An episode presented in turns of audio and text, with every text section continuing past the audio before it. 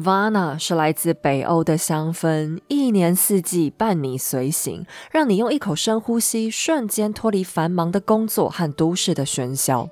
七夕情人节近在眼前，Vana 甜蜜温柔的香氛，让无论是沉浸在爱情中的你，享受自由的你，和家人朋友自在相处的你，都能在甜美的芬芳气息里度过舒适愉快的好时光。Vana 二零二三年全新推出故事系列扩香瓶，用五种香调变换。心情扩香基底液不使用酒精，安全无毒，可完全生物降解。还有好评再版城市旅行系列蜡烛，带你用嗅觉来一场瑞典巡礼。即日起至八月三十一号前，在 Vana 官方网站瑞典扩香瓶想买一送一，结账输入优惠码 Hazel，可享全馆独家再八八折，满额再送丹麦纯净洗面露。想体验宁静优雅的北欧生活美学，就让 Vana 陪你度过每一个日夜。详细活动内容请见节目资讯栏。Hello，大家好，我是黑走，欢迎来到《时间的女儿》，和我一起听八卦、聊历史。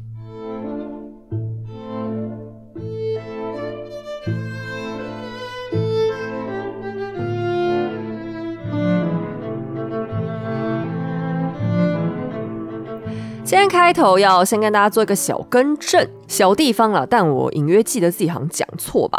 那就是尼古拉二世的五叔谢尔盖大公，他不是圣彼得堡总督，而是莫斯科总督才对。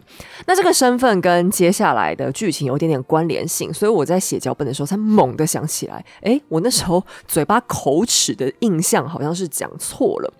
哎，最近故事的难度是真的有点点高。像上一集我第一次录音完成之后，还补录了很多片段修改。上一集我好像就改了大概有十五次吧，我自己都傻眼。史上最麻烦，因为他们的名词跟人数真的是有够多，然后牵扯到的一些国家还有皇室的关系也比较复杂。那还好呢，今天我已经画好了最新版的家族树，让大家可以对照着看。那。这一张就罗曼诺夫这一张，我是真的有考虑做个海报出来，因为在做太精美，我画到整个头晕的傻眼。那今天会牵扯到的局面也是比较广的。我本来曾经有跟你们讲过，我是不太想要讲到第一次世界大战之后的历史。可是今天为了罗曼诺夫，我只要妥协一下。那接下来也会提到一点清朝末期的情况，然后也会带到一点点跟台湾有关的地方。但我会用同时代整个世界同时之间都在发生什么情况的角度来做一些比对，我希望可以让大家稍微了解到以前我们在课本上背的要死要活那些名词还有年代，把它们串在一起之后的一些前后脉络。像以前东西方历史，我们大多都会把它分开来读嘛。可是现在，我想要把它们合在一起，因为我自己觉得合在一起之后，好像比较能理解当年学校考试到底是考了些什么东西。好了，我们故事要开始喽。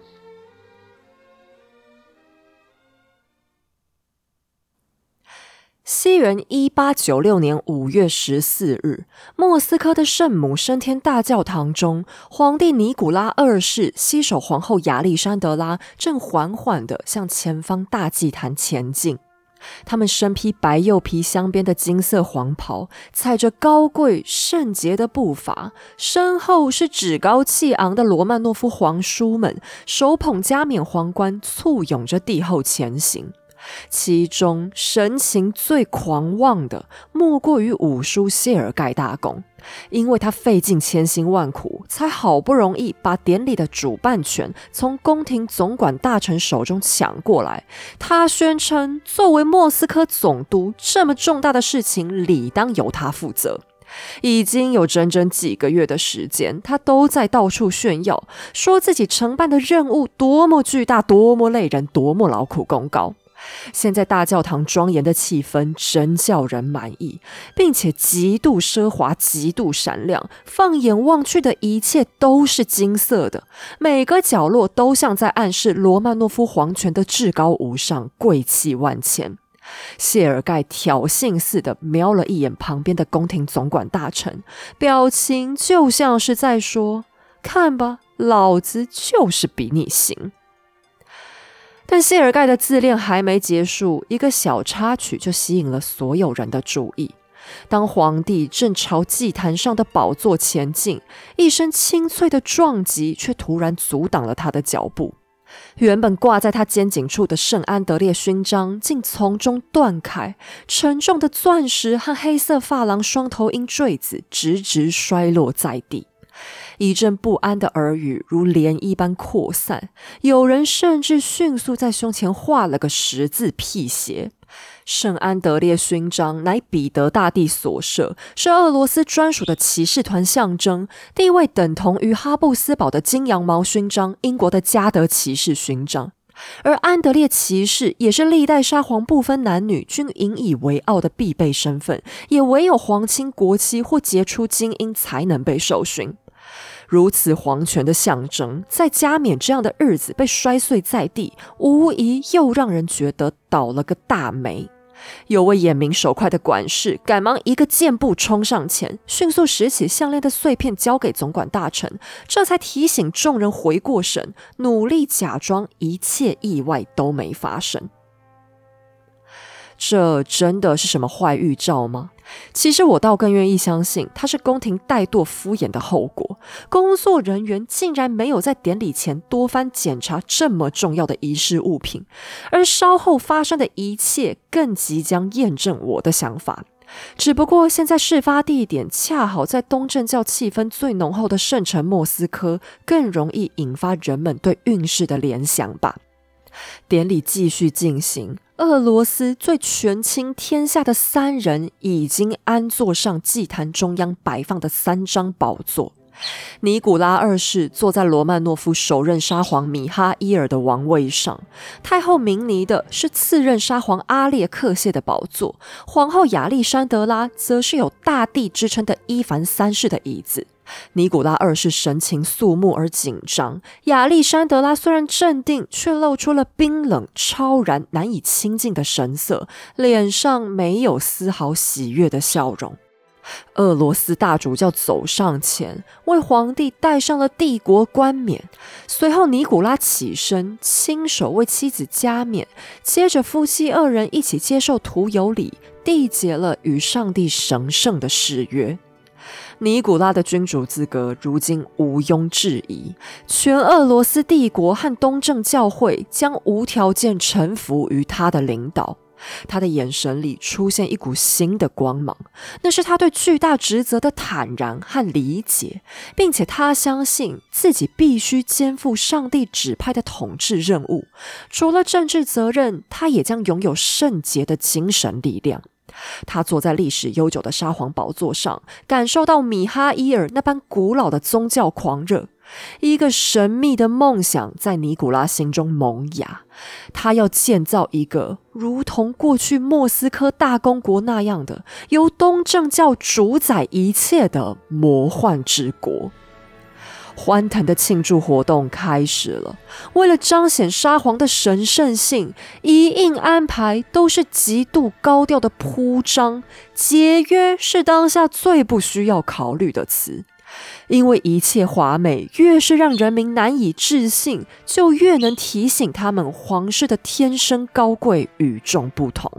从一个月前开始，圣彼得堡和莫斯科双城就开始了重达八千磅重的餐桌布置，其中光是上面摆放的纯金纯银餐具就超过一千五百磅重，也就是大约六百八十公斤。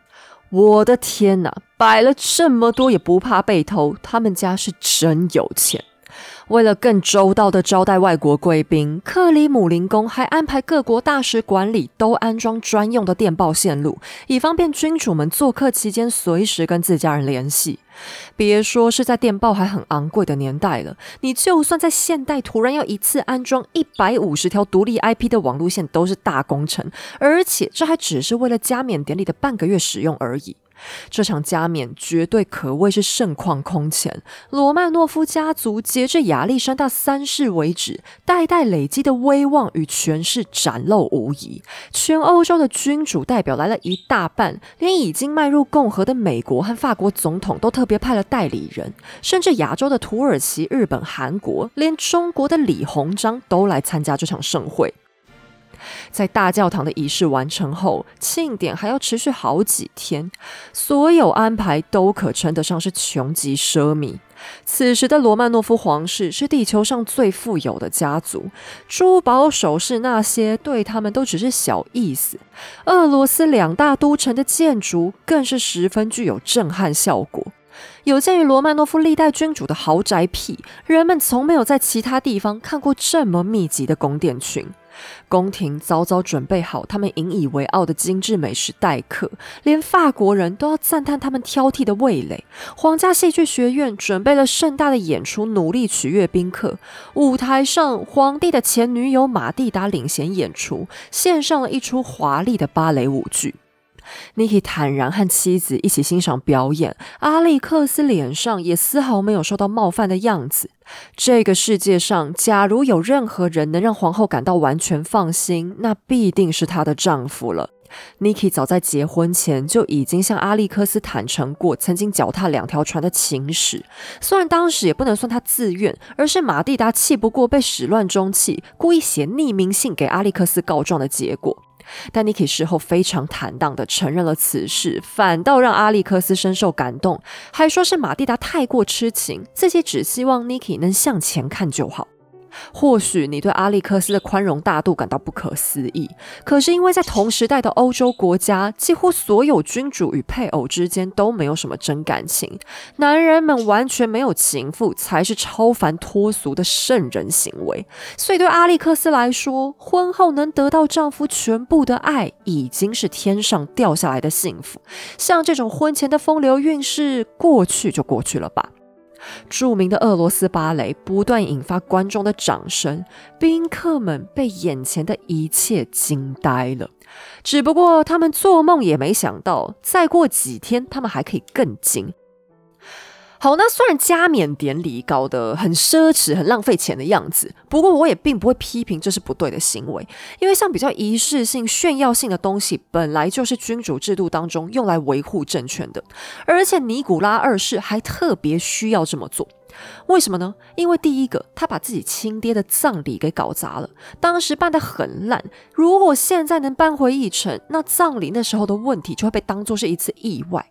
第二，Niki 的一些性格特质在欧洲已经传开了，包含他手腕太软、意志不坚，能不能好好压制帝国是很让各国存疑的。一场浩浩荡荡的加冕可以吓吓欧洲，不要小看他。第三，Niki 跟阿历克斯之前并没有非常大规模的在人民面前抛头露面过，因为他们的婚礼很仓促，又搞得很私密，所以加冕就是他们第一次大型的公开亮相。这时候的他们必须要人民记住场面的辉煌，这样大家将来想到皇室的时候，才会立刻联想到他们的尊贵。为了达成第三个目标，在莫斯科的霍登卡广场上也展开了大规模的礼物发放，数十万基层百姓都为了一份精致的食物包裹蜂拥而至。这在俄罗斯加冕典礼当中算是一项传统活动，因为所有皇帝都想让人民尝到甜头，更能记住他的好。像这种讨好群众的任务，当然也被谢尔盖大公抢走了。Niki 的好朋友桑卓看着一派轻松的谢尔盖，有点担心，还偷偷的问 Niki：“ 你确定你五叔明白这件事有多要紧吗？我记得当年你父亲加冕的时候，可是担心的要命呢。” Niki 知道桑卓一向不太喜欢几个皇叔，但他自己很尊敬谢尔盖，所以听了只是笑了笑，没有把好朋友的提醒放在心上。可是有关桑卓这个人呢？罗曼诺夫家族当时对他的评价大多是轻佻、大胆，有时候太过直言不讳。他娶走了 Niki 的大妹妹谢尼亚，婚前两个人玩太疯，当着众人的面就会热吻到差点肉体纠缠的地步，所以也惹得明尼太后不太喜欢。但你也不得不说，桑卓看事情的眼光相当毒辣，他也算是家族里少数头脑还算清醒的人。假如 Niki 在很多时刻愿意多听听桑卓的想法，而不只是把他当成一个玩伴，那事情很可能会稳当的多。果然，不听逆耳忠言的报应很快就来了。就在加冕典礼后的第四天早上十点左右，Niki 正准备要去参加下一场庆祝活动时，谢尔盖叔叔来了。他带着一脸像踩到大便的表情，丢给皇帝这样一句话：“今天出大事了，出了个大罪孽。” Niki 听了一头雾水，谢尔盖只好不情不愿的解释：原来在霍登卡广场上发生了人挤人踩踏事件，大批群众惨遭意外，横死在当场。事情是这样的。我在上一集故事的最后，跟大家简单介绍了霍登卡广场的环境，也就是一个军事操练场。表面铺上木板之后，在加冕大典期间，用来接待人民领取礼物包。可是没想到人来的太多又太快了，发放的工作人员越来越心慌，因为他们发现准备的礼物包数量正以超乎预期的速度消失，人潮却丝毫没有减少的迹象。大概是因为前台调度不及，队伍里开始有传言散开，说礼物包快发完了，后面的人你们快要拿不到了。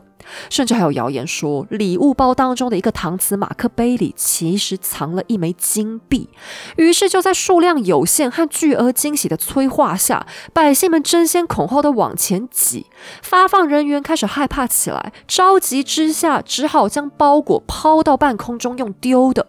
可如此一来，场面当然更加混乱。于是，在人声鼎沸当中。一阵轰然巨响，夹杂着凄惨的尖叫声传出，铺设在地面上的木板瞬间被压垮一片。大批人群掉进了底下的壕沟，可是因为人群的密度太高，彼此推挤的压力突然失衡，使得原本没摔下去的人往前一歪，又集体跌倒，而后方的人不知道发生什么事情，还在往前推挤，一时之间根本无法疏散。负责维安的警察们匆匆赶到，他们也试图把意外地点的群众拉出来，却发现人们已经堆叠成一个实体的大球，许多人卡死在里面，已经没了呼吸，死状还相当凄惨。消息一传到宫中，Niki 瞬间脸色惨白，急忙询问到底有多少受害者。谢尔盖却支吾其词，只说还在清点，大概会有个几百人吧。Niki 闻言犹如五雷轰顶，可实际上谢尔盖根本就是太轻描淡写了。在最终的官方报告里显示。这场霍登卡惨案 c o r d i n k a Tragedy） 一共有大约一千两百八十二人罹难，但就算是这份正式报告，谢尔盖都还在撒谎，因为按照当代其他人的记录，这场灾难至少造成三千人丧生，甚至根据另一位气愤的皇室成员所说，死者的数量很可能有将近五千人之谱。只不过为了避免公众的愤怒，谢尔盖故意淡化成仅一千多人丧命。我在节目里很少骂人，可是我也不得不说，尼古拉二世的叔叔们都是一群王八蛋，其中谢尔盖更是王八蛋中的王八蛋。这整件事里最该负责的人，无疑就是他，因为加冕典礼的一应安排，当初都是他硬要从经验老道的宫廷总管大臣手里抢来的。但霍登卡广场上的设置非常随便，那些盖住战壕的木板太单薄，人群稍多，脚步稍重就会撑不住。此外，他对人数的估算也大大失准，礼物包总共只准备了四十万份，而实际上到达现场的民众却是将近翻倍的七十多万人。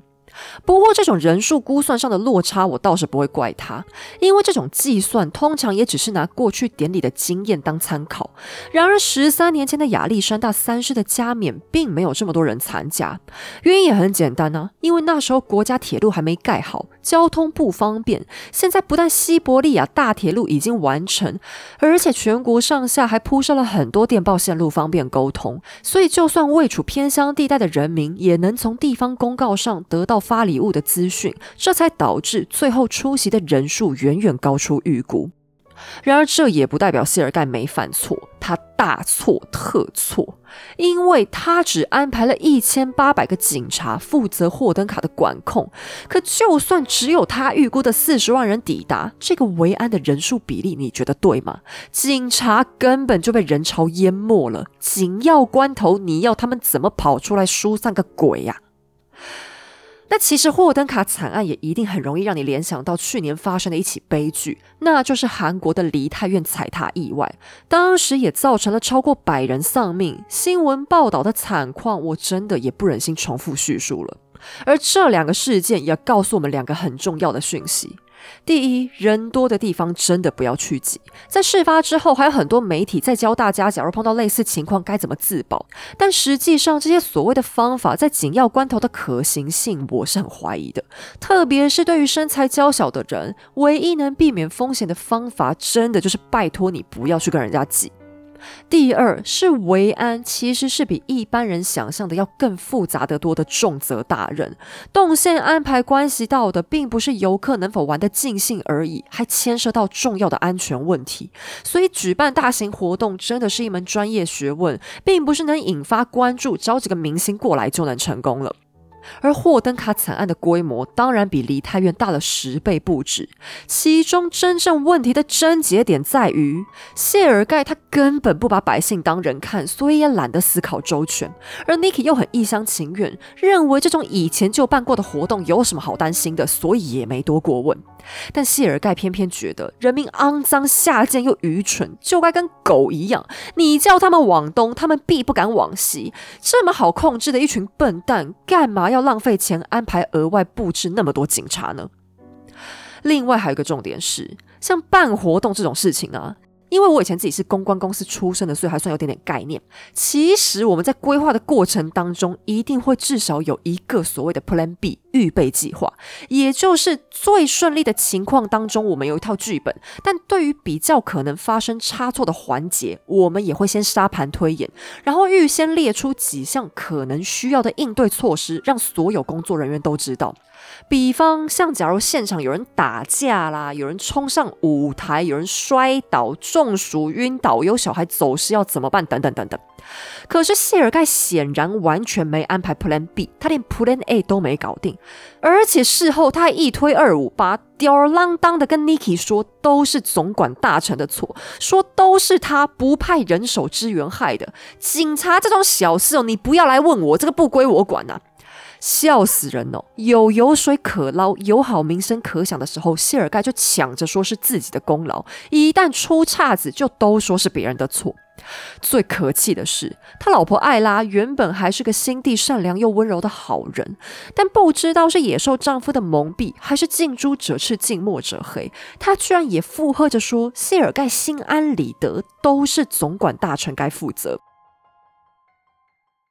但现在说什么都来不及了，最要紧的是怎么善后。Niki 当即表示自己要写一条公告发布出去，表达他和皇后的沉痛之情。稍后的庆祝活动也要通通取消，他们夫妻要一起公开哀悼。谁知谢尔盖竟大言不惭地说：“像今天这样大喜的日子，怎么能让这种灰心丧志的倒霉事投下阴影呢？”于是总管大臣准备好的悼念文稿就这样被弃之不用了。但看灾还是得去，Niki 便带着一班皇室成员赶往霍登卡现场。他的两个妹妹都被吓呆了。小妹妹奥尔加女大公非常恐惧的在日记里写。他们全家刚靠近霍登卡的时候，看见了几辆大车，车上面好像载满了人，正在跟他们挥手。皇室本来也打算挥手回礼，可定睛一看，才发现那哪是什么热情洋溢的群众啊，是小山一样高的尸体堆在大车上，残肢断臂七零八落，把他吓得想吐。大妹妹谢尼亚则是更加惊恐地表示，自己感到无比的痛苦和悲哀。现场一遍又一遍地演奏国歌，他们只能亲眼看着死尸一句一句地往外抬。遭踩踏而死的遗体当然不会好看，没有了生命的脸孔又青又紫，有的还七窍流血，有些人甚至已经被踩烂了，连外貌都认不出来。前来慰问的尼古拉二世和亚历山德拉脸色惨白，几乎说不出话。他们当天晚上本来还预定要去参加法国大使举办的庆祝 party，现在发生如此惨案，Niki 当即表示自己不要去了，否则不是欺负人吗？老百姓心里又会怎么想呢？可更荒唐的谢尔盖竟然还理直气壮地说：“干嘛不去啊？你这样不是等于投降了吗？”阿历克斯忍不住哭出来。可是他也不擅长对付粗鲁高傲的叔叔，所以除了又气又怕的哭，她也无法帮丈夫回嘴。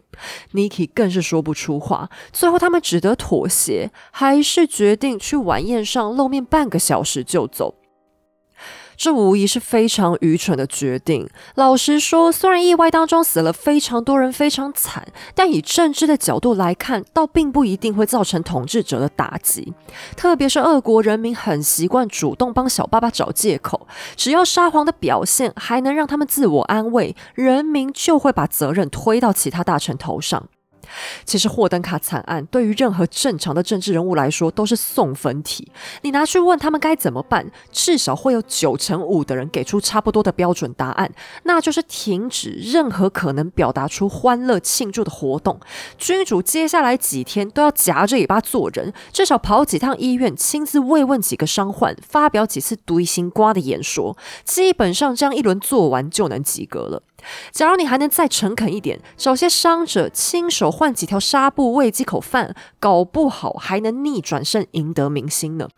这样讲起来，虽然好像很残忍，可是政治有的时候就是这样一场表演秀。你说这方法很难吗？我一个死老百姓都能明白的道理，出生在皇家的尼古拉二世居然不懂得，着实令人匪夷所思。当天晚上，他竟然真的带着老婆去跑趴了。半小时之后，他们想走人，但宴会现场的罗曼诺夫家族却分裂成两半：一半是以桑卓和他的兄弟们为首，要皇帝取消庆祝，还激烈的抨击谢尔盖，想罢免这个废物。但另一半则是 Niki 的三个叔叔们：三叔弗拉基米尔、四叔阿列克谢和五叔谢尔盖本人。他们同气连枝，嘲笑桑卓他们哗众取宠，只是意图谋夺莫斯科总督之位。在关键时刻，皇帝对于离不离场居然犹豫了。桑卓的一个表兄弟愤怒地提起路易十六和玛丽安东尼亚的历史，警告皇帝说那些死去百姓的血将永远成为他统治的污点。唠完狠话，桑卓一行人便气冲冲地走了。阿列克谢叔叔还高声对谢尔盖说。那你看，那四个罗伯斯别的粉丝终于走了，谢尔盖则是当场报以无耻的呵呵大笑，脸上的笑容之灿烂，让旁边的外国贵宾全都以为罗曼诺夫家族发疯了，到现在还笑得出来。而 Niki 和阿历克斯居然软弱的拗不过皇叔们，又回到舞厅里继续待着，直到半夜两点才终于离场。中国的李鸿章在听到了这场晚宴的消息以后，还呵呵的笑着说：“像这种活动哦，我们中国的皇帝是不可能参加的。清朝末年的爱新觉罗皇室已经够蠢了吧？尼古拉二世居然还能比他们更蠢。”但桑卓他们也并没有放过此事。接下来几天，他们紧咬着谢尔盖不放，扒着 Niki，非得要他下手惩处不可。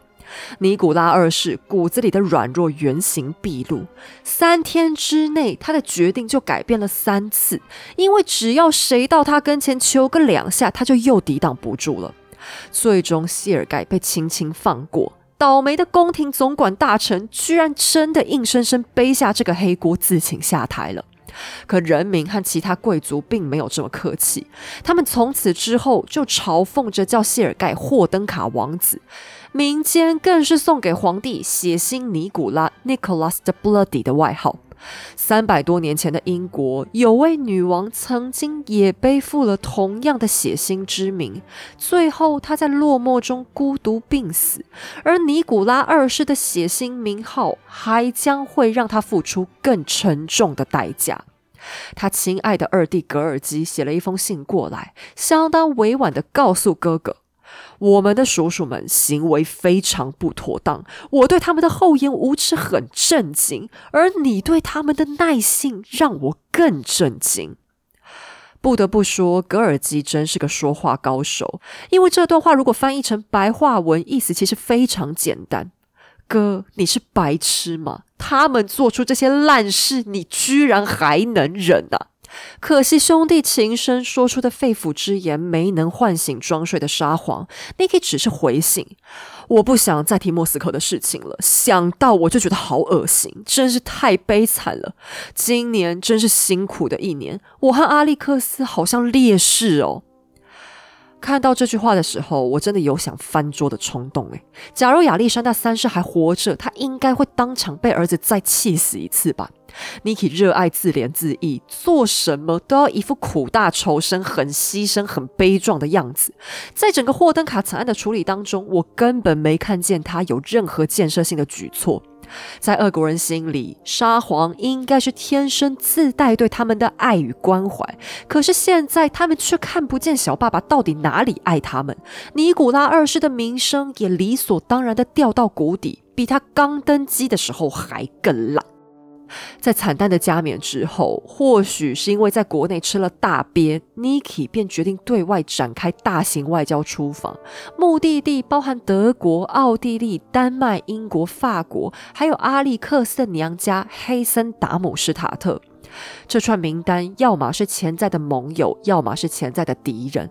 你可以知道自己必须得去，但也很老实的承认自己并不很明白外交的游戏规则，还抱怨说他可怜的女儿小奥尔加也得被拖着一起去，真是太可怜了。可怜个屁呀！你们皇家旅程当中一路都会有保姆和女佣伺候，尼古拉这种种抱怨实在是很烦人。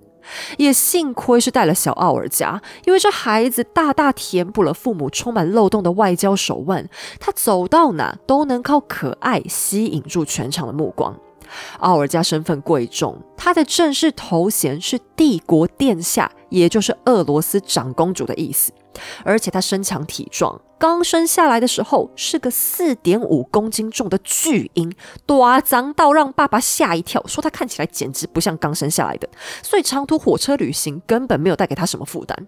这孩子长得和父亲很像，虽然没有母亲的绝顶美貌，却也别有一番可爱。尽管此时他只有几个月大，却已经好像很有自觉，落落大方，又见了人就笑。法国总统在接待俄国皇室的时候，第一句话问的就是小女大公怎么样了。街头巷尾的法国群众更是轮番高喊“宝宝万岁，宝宝万岁”。到了英国，阿奏维多利亚女王更是爱到不行，宣称奥尔加是一个很棒的孩子。一时之间，宝宝外交大获成功。尽管阿历克斯很爱女儿，可是对他来说，不管小奥尔加再受欢迎，都无法填补没有儿子的缺陷。于是他再接再厉，很快又怀孕了。为了祈求生子，皇后把自己房间挂满了各种圣人的圣像画。然而九个月过去，当另一个四公斤重的巨婴呱呱落地，却又是一个女儿。Niki 还是很开心，只要是阿历克斯生的，就算是颗蛋，他都喜欢。可是其他家族成员却按耐不住了，在产床前，他们不自觉流露出失望、担忧的神情。其实这并不是因为他们真的重男轻女，而是因为皇位的继承压力实在太大。新的女大公长得非常漂亮，眉眼之间都是阿历克斯的轮廓印子，被取名为塔季扬娜。往后，她的姑姑叔叔们都很疼爱她，只是此时此刻，他们更希望皇帝皇后能赶快交代出一个男孩罢了。亚历山德拉才看了小女儿一眼，就忍不住哭着高喊：“我的上帝啊，又是一个女儿！国家会怎么说？国家会怎么说呢？”现任皇储格尔吉大公还半是无奈、半是开玩笑的写信过来，我还以为自己能退休了，看起来还是不行啊！阿历克斯才刚生完这一胎，马上又一头栽进了他的生子大业里。他仿佛疯魔了一样，不停求神问卜，但他求得太认真，其他事情都不能好好做，皇后该履行的职责也都抛诸脑后。圣彼得堡贵族现在明白表示出，他们一点也不喜欢这个冷淡的英国女人，而亚历山德拉则是一副他丝毫不在乎的态度摆烂。皇帝的一个表妹很苦恼的表示，这世界上好像没有任何事情能让皇后高兴起来。她很少笑，就算笑了，也是一副心不甘情不愿的样子。久了之后，就真的没人想再跟她讲话了。但你别误会，阿历克斯对女儿就会是一个冷漠的母亲。恰好相反，他非常宝贝两个女儿，而且还非常注意他们的人格养成。奇妙的是，他对俄国贵族嗤之以鼻，却认为必须要对照顾他们一家的仆人表达尊重，所以孩子们都被要求对女佣、侍从等人心怀感激，保持礼貌。宫廷里也不会听见什么女大公、公主、小姐之类的称呼，人们都只会直接喊孩子们的教名或小名。虽然罗曼诺夫家族很有钱，但他们的真实生活却很简朴。从保罗一世之后的皇室家庭，平常都只吃一些普通的食物，穿简单的衣服。皇帝自己只睡行军床，连孩子们的婴儿床都是硬的，除非生病才能去睡在软床上。比起在奢华美食上下功夫，御厨们更需要练习怎么把平凡的食物做得好吃。皇帝餐桌上的菜色一点也不比中产阶级家庭铺张到哪里去，也养成了孩子们从小就踏实的性格。就算是平民美食，谁说没办法很好吃？比起豪华享宴的大鱼大肉，家常菜色是不是更能贴近你的心呢？就让万万两的水饺带给你最幸福的日常吧。万万两采用六种不同精度的面粉组成黄金比例，以老面和独门的二次发酵技术完成筋道弹牙的饺子皮，紧紧抱住满满的内馅，久煮也不易破。咬一口，温热的汤汁迸发在嘴里，结合嚼劲十足的口感，成为你在家最幸福的享受。好吃的饺子当然少不了鲜美的食材包裹其中，肉质紧实的台湾猪后腿肉，又甜又脆的东山大虾，厨房圣品三星葱，鲜甜的大湖高丽菜，又香又辣的云林剥皮辣椒等等，种种在地的新鲜食材，只用简单的调味带出天然的鲜味，以专业技术急速冷冻，直送到你家，简单水煮八分钟，你就能体验饺子在你嘴里演奏交响乐一般的丰富滋味。总共九款水饺，三款馅饼，有荤有素，全家人都一定能找到喜欢的口味。就算不会煮饭，也能轻松端出一盘美食。即日起到九月三十一号前，透过节目资讯栏粉丝专属优惠链接购买组合包，即可享最低七折。爱吃水饺的 Hazel 和神队友邀请你一起品尝这快乐又省事的美味哟。今天的品牌爸爸又是一个让我觉得很幸福的，因为又是我们爱吃的水饺。那夏天，我觉得万万两真的就是来帮助我们这种懒人，因为这冷冻水饺放在家，你也不用出门，也不用动脑筋想，家里有锅子、有水、有炉子就可以弄来吃，完全不必出去晒太阳，而且煮好的速度还比外送更快。哎，现在啊，刚好碰到暑假，我觉得家长真的还蛮适合这个的，因为万万两它的用料很扎实，而且又很好吃。上次我们介绍完之后，就有粉丝私讯跟我说，他们家小孩爱到不行，本来还蛮挑嘴的，结果吃到万万两，居然整盘吃。时光没意见。而且它这个水饺很厉害的是，它皮真的不太容易破，也不用点水加凉水，什么冷水下锅、热水下锅都不用考虑，反正你就是整锅水煮滚之后，把饺子放下去，等到再滚起来之后煮八分钟就好，素的七分钟或者八分钟了。啊，刚下锅的时候记得要拉一下，不要让它粘在锅底，然后中途就是顺手去搅个两下就行了。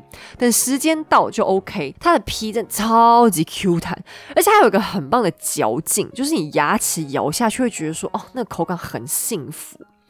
那来讲一下口味好了，我的最爱当然还是要首推那个海味鲜虾猪肉饺子。万万两他们是把虾子切块，然后拌到馅里面。可是你可以很明显吃到它虾很大一块又很脆，所以你咬下去每一口都有那个虾子的味道。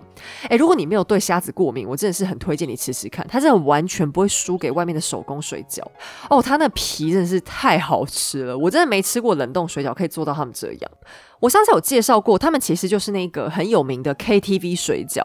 我现在真的已经没力气去唱歌，还好可以买回家吃就可以，不用跑这样一趟。那那万万良他们用的猪肉也很好吃，就不会有任何的怪味跟油耗味。然后他们有开发一些比较特别的，像有一个剥皮辣椒，我也很喜欢。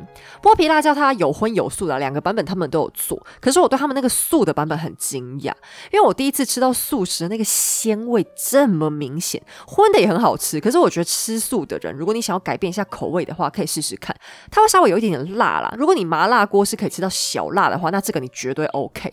然后它有一个雪菜杏鲍菇的也很好吃，它吃起来有一点类似外面那种花素蒸饺的那种风格。那如果是小朋友的话，我比较推荐可以买一个奶油玉米猪肉口味。老板说这一款大热卖，因为没有小朋友不爱它。好了，万万良真的是我跟神队友都超喜欢的饺子，就算你想要偷懒，也是可以在家吃到很好吃的家常美食。不然你吃个水饺还要自己包，真的是太麻烦了。万万良它吃起来真的不会输给那些专业的水饺店，那就推荐给大家啦。好，我们接下来继续回到故事里。当阿历克斯还在拼生男的时候，Niki 也有他的战场，差别在于这个战场是他自己选定的，那就是远东的亚洲。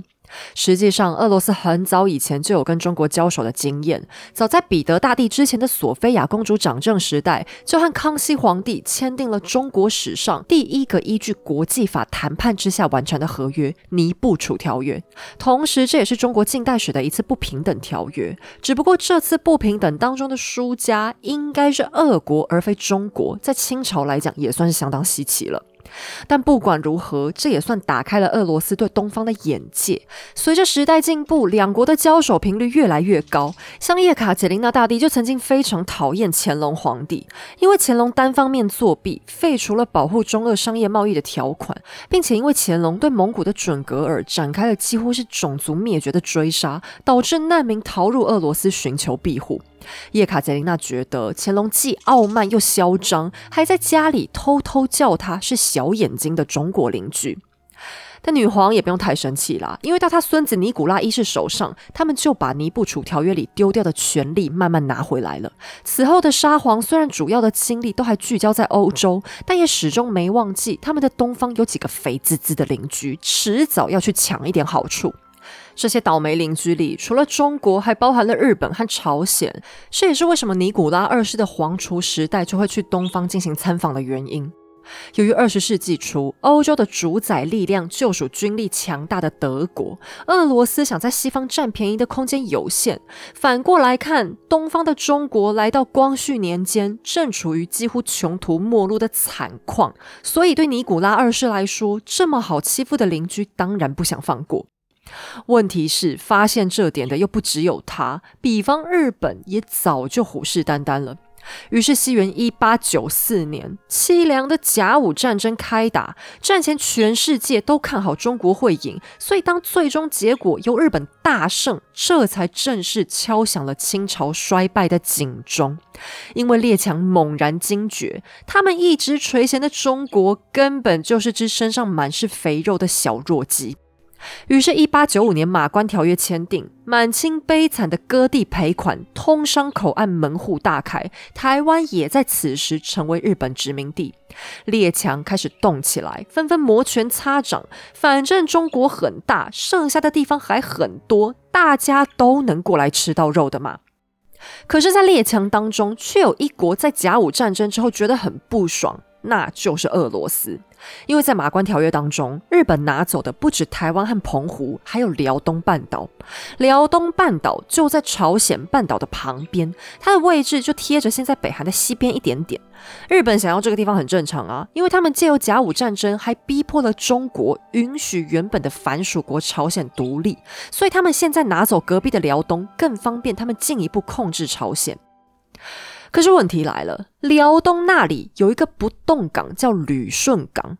不动港不是不会动的港，而是不会结冻的港。也就是不管天气有多冷，就算大冬天寒流来，船只都还能进出。这在航运来讲，当然是大占便宜啦。问题是，俄罗斯的西伯利亚铁路终点在海参崴。海参崴这个地方在中国大东北边上，而且距离北韩非常近。虽然辽东半岛也不远，可是缺点是海参崴的港口会结冰，冬天没办法用。好，你现在听一定觉得很混乱，因为当年我读书的时候，对这一切的因果关系都觉得头很晕，所以我现在重新再跟大家解释一下这个地理关系。你先把眼睛闭起来好了，稍微想象一下，我们从比较容易的地方开始，你先想想朝鲜半岛，也就是现在南北韩他们所在的那个半岛，你们应该比较有概念吧？在十九世纪末，这里还没有南北韩的存在，而是宣告独立的朝鲜王国。实际上，这里已经成为了日本的傀儡地区。而地图上现代北韩的位置左边，也就是西边一点点是辽东半岛，这里有不会结冰的旅顺港，现在也要被日本拿走了。而北韩的右上方，也就是东北边，则是会结冰的海参崴，是属于俄国的。而西伯利亚大铁路也就在这里结束。而海参崴隔着一片日本海。对面就是日本本国啦，所以这里由西南到东北的顺序分别是辽东半岛、朝鲜半岛、海参崴和日本，这样一连串排过去，距离简直不能再更近了。那西伯利亚大铁路它很猛哦，它是全世界最长的一条铁路，从莫斯科一路往东盖，中间横跨了九个时区，也就是说你搭个火车过来就会有时差的程度，从头到尾的旅程还要长达八天之久。那干嘛要盖这么长呢？因为亚历山大三世还活着的时候，就已经决定俄罗斯的未来就在东方。他赶快把铁路开始盖，等以后儿子盖好了，要往东发展。铁路的沿途都方便派兵从北方往南攻，而且海参崴也离朝鲜和日本非常接近了。他们那个时候就已经也非常想要拿下朝鲜。假如他们能再得到辽东半岛的不动港，那他们的铁路和海运就可以串接在一起，轻松在东亚建立一个大据点。所以，当日本抢先拿走辽东半岛，尼古拉二世就坐不住了。可是，同时还有一个比他更坐不住的人，那就是德国皇帝威廉二世。好，我接下来要讲的这个国际关系有一点点复杂，你们如果想知道细节，就专心听一下；那如果懒得知道，就请放空，大概两分钟以后再回来听，没关系。因为在萨沙还活着的时候，曾经和法国签订了合作条约。这个恶法合作的原因大概有三个。第一是德国统一之后太有威胁性，使得隔壁邻居法国被吓到翻脸。第二是萨沙很讨厌威廉二世，觉得这个人脑子有问题，又有妄想症，不想跟他当朋友。第三个原因更幽默了，因为 Niki 跟阿历克斯结婚。德国因此认为，我们德俄双方都已经结为秦晋之好，理所当然要互相照顾的吧。所以他们居然偷懒，对俄罗斯的态度松散，很怠慢呐。于是萨沙当时便认为，你们这么敷衍我，我干嘛要理你呢？就干脆跑去和德国的对手法国当朋友了。好，那威廉二世对付不了萨沙，可是他现在发现 Niki 比萨沙好糊弄很多啊，所以他就想骗 Niki 做两件事情。第一，让俄罗斯跟法国分手，转过来跟他德国当好朋友。第二，他也想吃中国这块肥肉，可是他一个人不敢去啊，因为英国、法国等等都在那边分赃，这些国家都讨厌他，他就想要拉着 Niki 跟他手牵手一起去吃肉，比较安全嘛。假如现在的俄国皇帝还是萨沙的话，基本上威廉二世的企图一定会失败，因为萨沙非常瞧不起威廉，觉得他家教很差，又很爱画大饼，而且因为明尼的娘家被德国占领过，一向疼老婆的萨沙就更加不可能和岳父的敌人合作了。实际上，Niki 常常也不太喜欢威廉。他们两个人算是姻亲达成的表亲啦，因为阿历克斯是威廉的表妹嘛。可是威廉讲话的时候很喜欢动手动脚，他会伸手去戳 Niki 的肋骨，然后拍他的背。不过他也不是只对 Niki 这样啦，其实威廉二世他整个人在全欧洲人缘都很差，因为他这个人有一点点搞不清楚人际关系的界限。像有一次他还伸手拍了一个公爵的屁股，就就当场差点引发一个国际纠纷。有趣的是，威廉心里也对 Niki 的评价很低，他觉得 Niki 很笨、很没主见，话都讲不好，而且他还很有信心，可以把 Niki 当成玩偶一样操控。他还宣称，Niki 和阿历克斯的婚姻是他从中斡旋才完成的，所以他应该是俄国的恩人才对。摆出这么讨厌的姿态，你也很难怪罗曼诺夫家族受不了他了。可是，尽管两位皇帝骨子里互相瞧不起，为了在东方的种种好处，他们还是建立了不错的关系。事实证明，威廉二世的判断很正确，因为他三言两语就差点骗得 Niki 单方面撕毁法俄合约，重新签了一份德俄合作的文件。只不过很可惜，他的诡异伎俩很快就破碎了，因为这个外交诈骗的过程实在太离奇。德国皇帝当面抓着俄国皇帝滔滔不绝，说到动情处，威廉竟直接从口袋里掏出早就准备好的俄德联盟条约，哄骗 Niki 签字。假如这张条约成真，那法国就真的等于被俄国抛弃了。后来这张纸条当然被俄国大臣撕个稀烂，原因是德国除了骗他们一起去打仗，并没有办法像法国一样提供他们贸易上的好处。说也奇怪，亚历山大三世死的时候，明明给儿子留下了厚厚的家底，可是交班才几年，却已经开始捉襟见肘。大臣们着急的算了笔账给皇帝看，才终于让他明白，俄国出口到法国赚来的经济利润，德国根本填不上。Niki 也并不是真的笨蛋，他早早就意识到钱的重要性，所以接着就很快定出了开源节流的计划。开源我们等等再讲，因为赚钱这种事情难度比较麻烦嘛。先来看看节流好了。说实在话，Niki 自己绝对不是一个很浪费钱的人，他和阿历克斯平常的吃穿用度都很省。要说像玛丽安东尼亚那样一个人把钱都花光的黑锅，还真不能让他们夫妻来背。皇帝的眼光看得更远，他决定要进行军事裁减，因为他知道全世界最花钱的玩意儿就是打仗。当俄罗斯现在已经没什么预算买武器养军队了，要想省国防上的开销，就不能他自己省。于是他把欧洲几大国的领导人都抠过来开会，希望大家能够达成和平共识。可惜呀，他还是玩不过老奸巨猾的威廉二世。这场国际裁军会议最终被搅黄，列强也只能继续回到明争暗斗的恐怖平衡状态。既然钱省不下来，那也只好多赚一点了。这个时候，最容易赚钱的方法还是一样，去远东。皇帝手底下的重臣维特对此早有远见，因为西伯利亚铁路就是维特负责盖的，他很清楚交通建设最终的目标往往只有两个，要么方便战争，要么方便经商。维特自己是更倾向做生意赚钱，然后营造出中俄友好的假象，一点一点把俄罗斯势力渗透到东方去。这样既不用花钱打仗，将来还可以用钱收购东方的资产就好。那实际上跟设立据点也差不多了嘛。那维特这个构想也没有错啦，因为俄罗斯自己已经很大啦，他们又不缺地，只缺钱嘛，所以他觉得重点能赚钱就好。实际上，国土太大，对统治来说反而容易造成困难。俄罗斯现在还不够困难吗？何必非得再占领人家家呢？然而，维特这个算盘却正好和威廉二世相反。要是俄国在那边和气生财，那他还能找谁陪德国一起去抢劫呢？所以，威廉不断煽动 Niki 变得越来越偏执，教唆他要跟日本作对，还告诉他非得压制日本，让德俄联手并吞中国东北。就在威廉的洗脑之下，Niki 渐渐心动，也越来越嫌弃日本，还管他们叫没有尾巴的黄色猴子。威廉喊着日本是新一代的黄祸，Niki 本来也不断强调和平，认为跟日本应该还是可以努力谈判为上。可要命的是，由于俄国境内的基层百姓不堪忍受痛苦的生活，革命的气氛有如山雨欲来一般的凝重。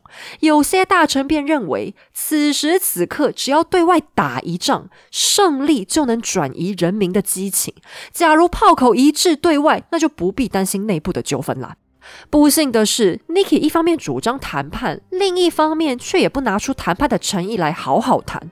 说起来，日本比他更不想打仗，还两度派遣特使到圣彼得堡交涉。可是前后两次，他们都被晾在一旁，连沙皇的面都没看到就被送走了。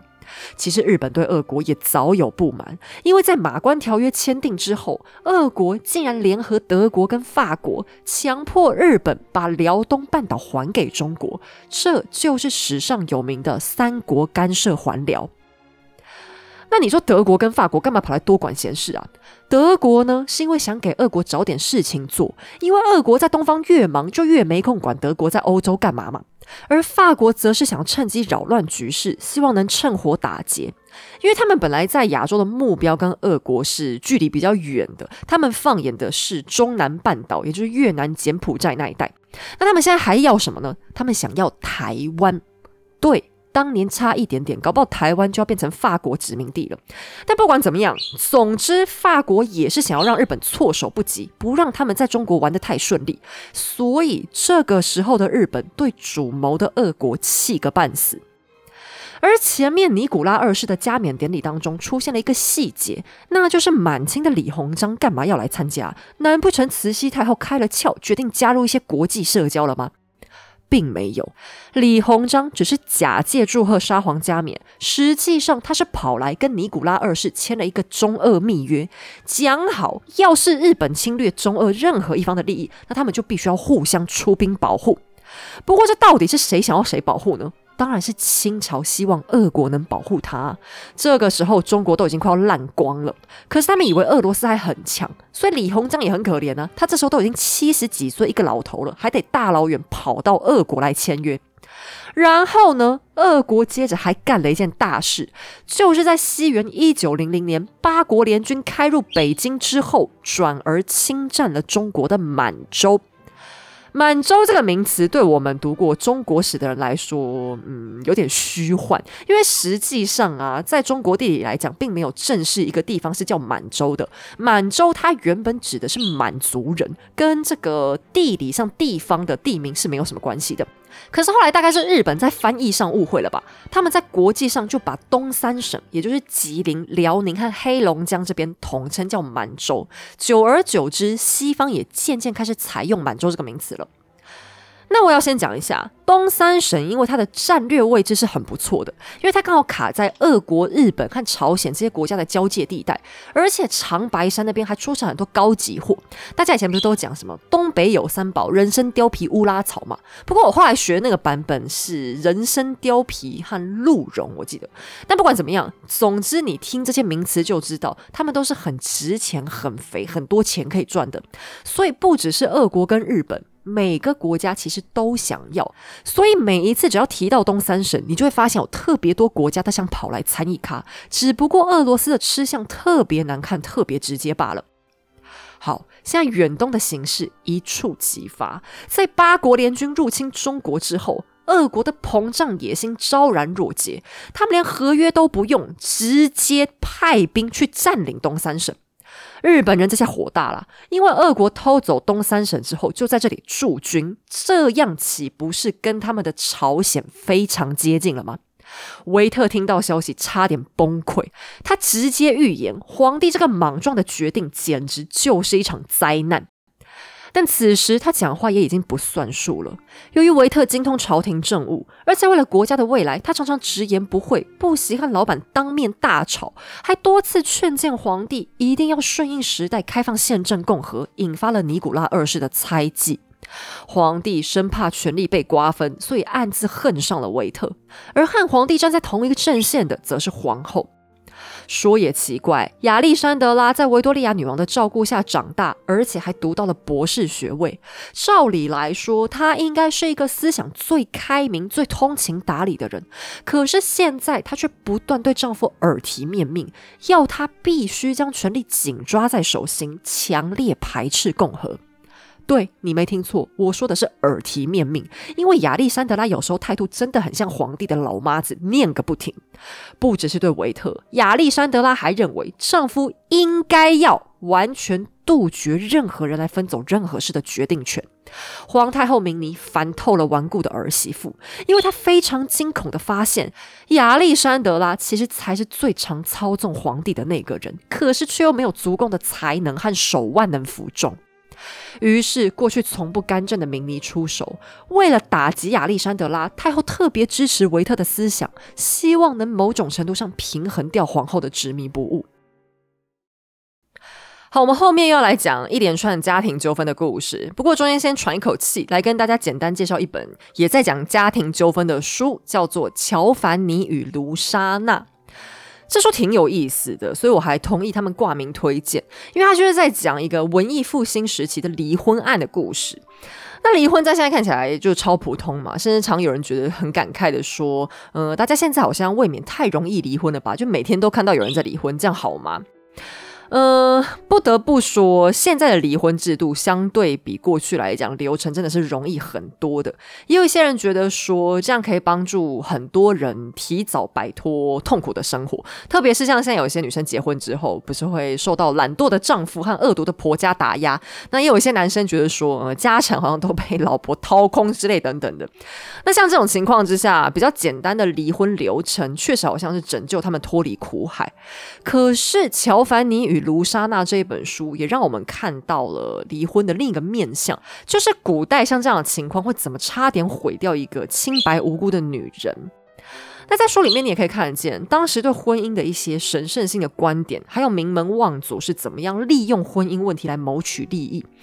那女生长得漂亮，就真的能轻松获得一个长期饭票吗？或许你看完这本书之后就知道，普通女生嫁入豪门可能会有什么样比较不幸的结局。那这本书我会在 Facebook 和 Instagram 上面抽奖，也讲一下我自己比较详细的心得，就请大家自己注意一下社群喽。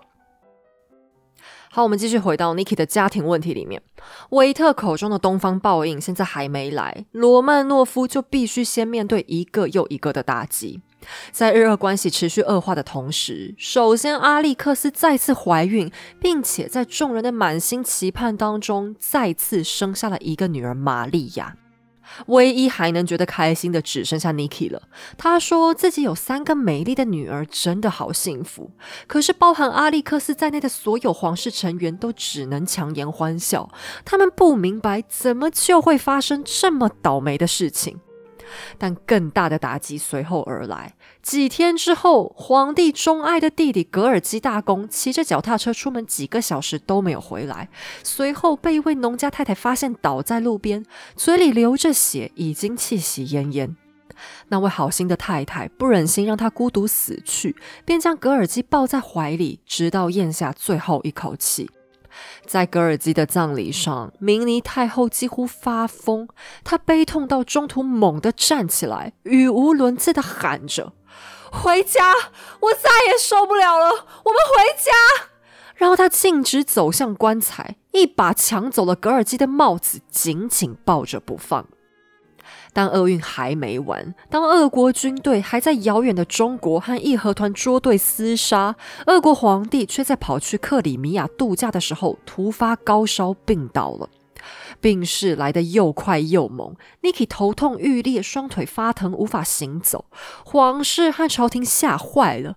Niki 向来健康没错，可当年的先皇萨莎不也一样头好壮壮，却突发病死吗？皇后不眠不休的守在床前照顾，医生诊断说皇帝得的应该是伤寒。这个病在过去可大可小，有些人虚弱几天就能好，但有些人又拉又吐，高烧到意识不清，直到丧命。此时的亚历山德拉又再度怀孕，挺着个大肚子照顾丈夫的模样，着实令人敬佩。可大家很快就发现，他们的敬佩太早了。由于 Niki 几天都没有露面，开始引发外界对皇帝生命安全的种种揣测，而皇后真正的性格终于在此时暴露了出来。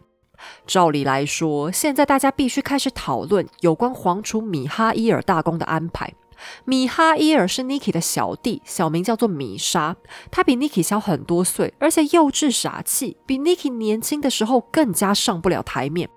可是现在格尔基一死，朝廷也别无选择。谁知皇后却强行介入，亚历山德拉不但禁止将丈夫的病况公布给外界，还冷着一张脸宣称自己肚子里怀的一定是男孩。假如丈夫真的驾崩，那也轮不到米莎，而是将由自己的儿子继位。在小大公长大成人以前，也将会由他自己摄政，因为米莎耳根子太软，一定会把一切都搞砸。亚历山德拉开始专横的对一切发号施令，朝臣们这才发现，原来这世界上还有比冥顽不灵、屡劝不听的皇帝更可怕的，那就是毫无治国才能却自以为是的皇后。他们对亚历山德拉抵死不从，双方吵得不可开交。所幸罗曼诺夫王朝的气数还未尽，在卧床五个星期之后，尼古拉二世幸运的康复了。当大臣们还忙着感谢上帝的时候，亚历山德拉却坚称是她的决心和意志拯救了丈夫和未出世的儿子。可是仅仅几个月之后，亚历山德拉就被啪啪打脸，因为她再次生下了一个女儿。这个女儿就是后来为人熟知的安娜斯塔西亚女大公。这一次，终于连 Niki 都装不下去了。当医生从产房出来报喜之后，他不得不走上一段很长的路，让自己心情平复，才能保持冷静的去看望妻子和小女儿。家族的一个亲戚在日记里写下了全家人的心声：“主啊，假如我们全都感到失望而非喜悦的话，请原谅我们。我们真的更需要一个男孩。”这下子，全世界都开始认真怀疑是亚历山德拉代赛。俄国驻法大使信誓旦旦的认为，一定是皇后身上带着俄国人的邪恶，导致皇帝也跟着倒霉。民间则相信，皇后一定是不受到上帝的眷顾，否则她早该生下一个儿子了。说起来也是亚历山德拉实在倒霉，因为在他之前的沙皇后一连几代都是生子界的扛把子。明尼不但一举得男，而且前三胎都是男孩。再往前的 Mary 皇后，第一胎生了个女儿，接着就是四个儿子。基本上从尼古拉一世开始，俄罗斯已经有将近一百年没有为继承权烦恼过，所以大家当然会觉得问题不在皇帝身上。那比较细心的人可能也会开始思考一个问题：可是当年亚历山大一世不是连一个孩子都没有吗？为什么他的伊丽莎白皇后就没有受到这么大的压力呢？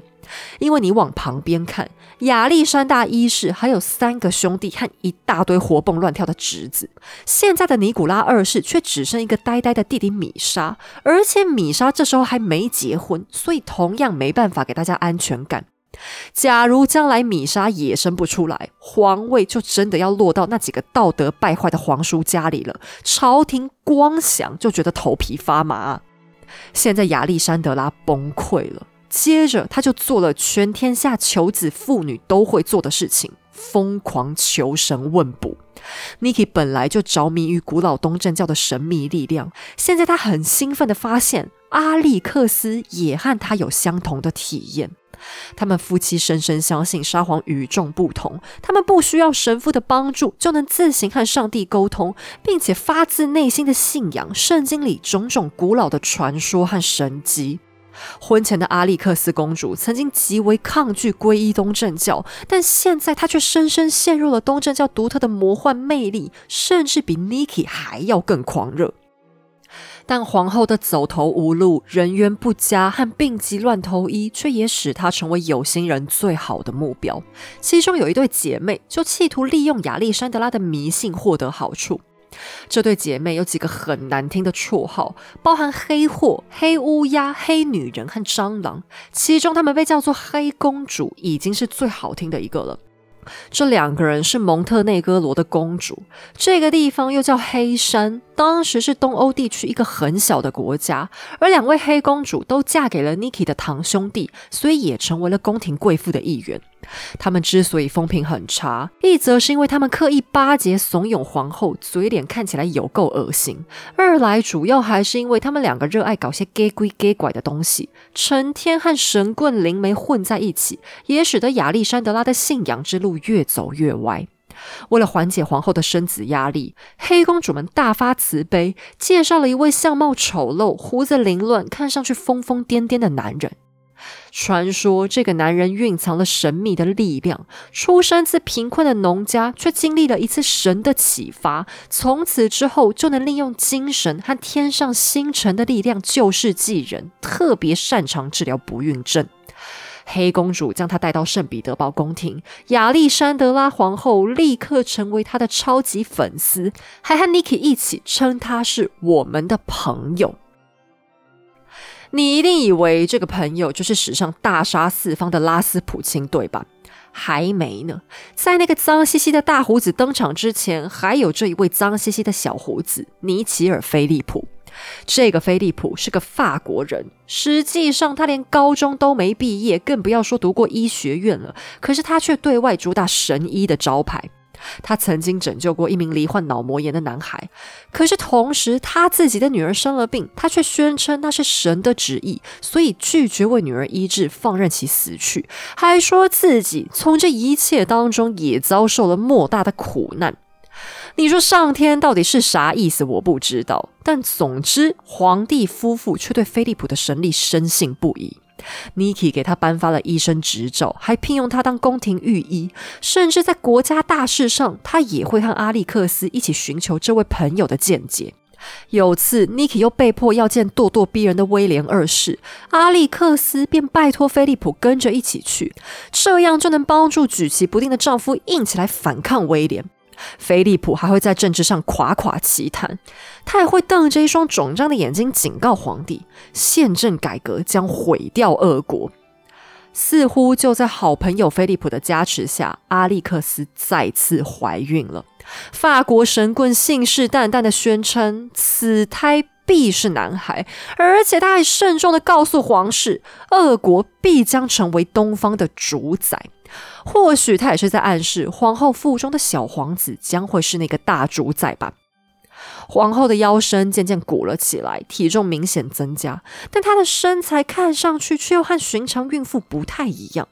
阿历克斯坚定的相信，是我们的好朋友的庇佑才给他带来这个孩子，所以万事他都谨遵菲利普的吩咐。只要是菲利普待在圣彼得堡的日子，每天晚上他都会受邀和皇帝、皇后一起吃晚餐。然后 Niki 和阿历克斯可以听他长篇大论几个小时都不会腻，简直到了迷恋的程度。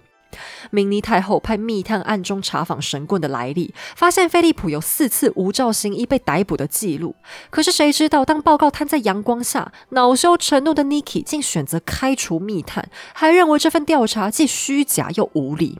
皇后的亲姐姐艾拉前来质问她跟菲利普混在一起到底在干嘛，但阿历克斯却宁可撒谎，也不肯承认自己正在迷信求子，还说姐姐不会了解自己的精神追求。菲利普禁止皇后接受产检，直到算算月份，必须开始准备分娩的时候，皇后才终于对医生妥协。但予以简单查看之下，便大惊失色，因为皇后肚子里根本没有小孩。亚历山德拉要么是长了个葡萄胎，也就是胚胎发育异常；要么就是她受到菲利普强烈的精神暗示，引发假性怀孕。强烈的失望和耻辱击垮了皇后的自尊，还使她歇斯底里发作，更使其他宫廷贵族在背后嘲笑的更加难听。宫廷为了遮羞，只好对外宣称皇后经历了一次流产。明尼太后和两个女儿极力恳求 Niki 不能再相信神棍的鬼话，一定要把她赶走。而奇怪的是，遭到欺骗的沙皇竟然还准备了丰厚的礼物，才将菲利普送回法国。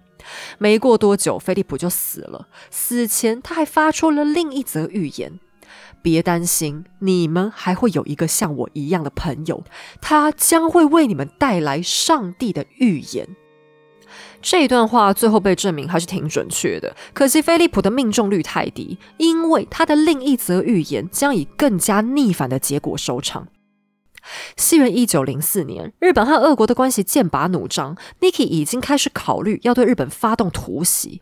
谁知，正当他还在盘算着要怎么好好羞辱日本一番，一天夜晚，停靠在旅顺港外海的舰队却遭到日本的鱼雷攻击。仿佛是珍珠港事件的预言，日俄战争终于开打了，连带也敲响了第一次世界大战的警钟。而在此同时，亚历山德拉皇后终于从丧失尊严的打击里恢复过来，腹中再次有孕。这一次，医生很肯定，她肚子里面真的有一个孩子。这个孩子将会是罗曼诺夫家族的救赎吗？日俄战争是否能带给沙皇一场足够转移人民注意力的光荣？又是否能洗刷皇后灾星的名声呢？好了，我们今天的节目就先到这里。在此声明，本节目所有内容均来自书籍著作、国内外历史网站资料或纪录片，以逻辑梳理之后呈现给大家。希望你喜欢，喜欢的话也欢迎顺手点击文字说明页面的赞助连接，请黑手喝杯下午茶，让我可以继续说故事。也别忘了和我一起尝尝万万两的美味饺子，偷懒也能爽爽吃哦。我们下集再见。